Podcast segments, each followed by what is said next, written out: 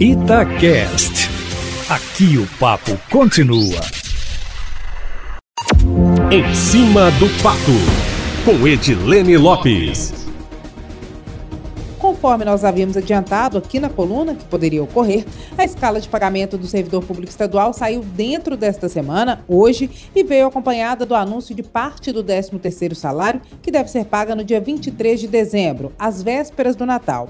O valor será de 2 mil reais para todos os servidores, ativos e inativos. Já o pagamento do mês de novembro, que será quitado em dezembro, terá a primeira parcela paga no dia 10 e a segunda no dia 18. A primeira parcela parcela será no valor de 2 mil reais, e o restante do salário do mês será pago na segunda parcela. Saúde e Segurança Pública, Eustáquio Ramos, vão receber o salário integral no dia 10 de dezembro.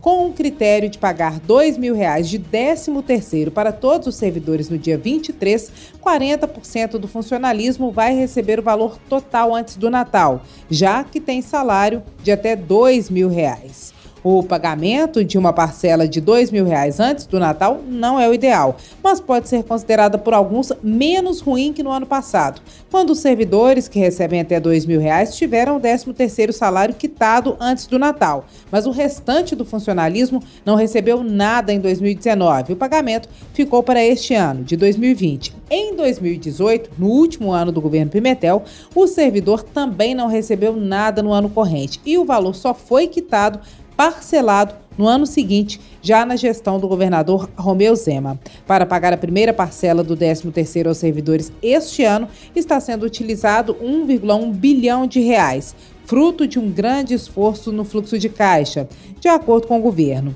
Agora, Eustáquio, mudando um pouquinho de assunto, indo para um bastidor, no esforço para privatizar a Codemig, fontes do governo do estado afirmam que a presidência da República prometeu adiantar recursos para obter parte da Companhia de Desenvolvimento do Estado assim que o governo obtiver a autorização da Assembleia para privatizar a Codemig totalmente, vender a empresa inteira. Desde o governo de Fernando Pimentel do PT, o executivo tem autorização para se desfazer de 49% da empresa. A expectativa do governo atual era que o projeto de privatização fosse analisado neste ano pela Assembleia. Mas os membros do Executivo sabem que isso não deve ocorrer e deputados da própria base de governo acreditam que o debate deva ficar para fevereiro ou março do ano que vem. Segundo o governo, a venda da Codemig é fundamental para superar a crise financeira aqui em Minas Gerais. E mudando um pouquinho de assunto, eu está que no próximo domingo, cerca de 1 milhão 227 mil eleitores mineiros vão às urnas